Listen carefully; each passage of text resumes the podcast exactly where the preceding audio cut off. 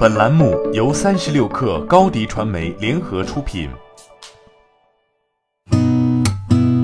八点一刻，听互联网圈的新鲜事儿。今天是二零一九年八月二号，星期五。您好，我是金盛。在搜索业务布局近两年的字节跳动终于官宣了。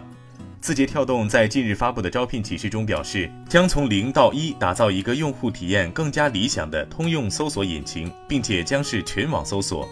字节跳动称，搜索团队覆盖了今日头条、抖音、西瓜、火山、懂车帝等产品，正在全力打造出一个理想的搜索中台架构。三十六氪就此事求证字节跳动，对方表示，搜索产品已经上线，用户可以通过今日头条上面的搜索框进行试用。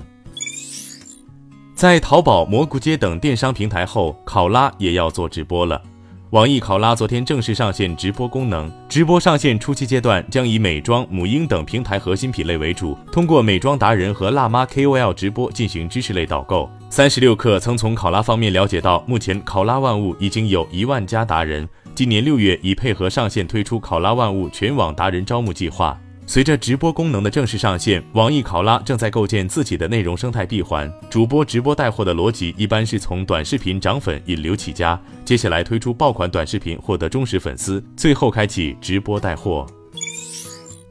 三十六氪获悉，一名未来离职员工说，七月底未来的在职员工约八千四百人，这个数字与今年三月未来汽车 CEO 李斌对外透露的员工数九千八百人相比，减少了一千四百人。未来汽车总裁秦力红回应：“未来今年一直在做局部优化，提高运营效率，也是这个阶段我们该做的事。”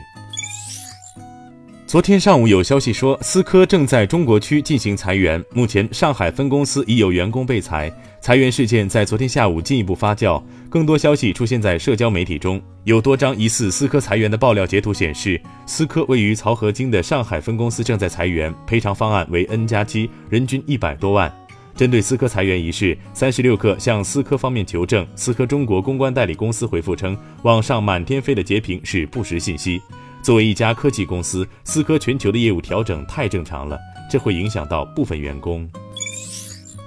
国家发改委昨天披露的一份文件显示，未来如果经营快递业务的企业出现违法收集、使用个人信息、未经被收集人同意向他人提供个人信息等行为，将有可能被列入信用黑名单。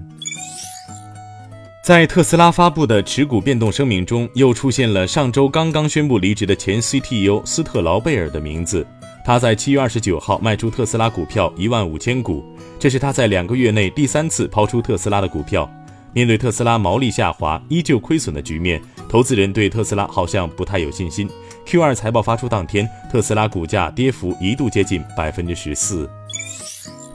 夏普公司昨天发布了截至六月底的二零一九财年第一季度财报。由于电子设备和电视机业务表现低迷，导致夏普第一财季运营利润只有一百四十六点一亿日元，约合九点二亿元人民币，低于预期。事实上，由于特定因素导致的全球消费电子产品需求放缓，夏普及其母公司富士康均受到不小的影响。富士康是全球最大的消费电子产品代工厂商。好，今天咱们就先聊到这儿。编辑崔彦东，我是金盛，八点一刻，咱们下周见。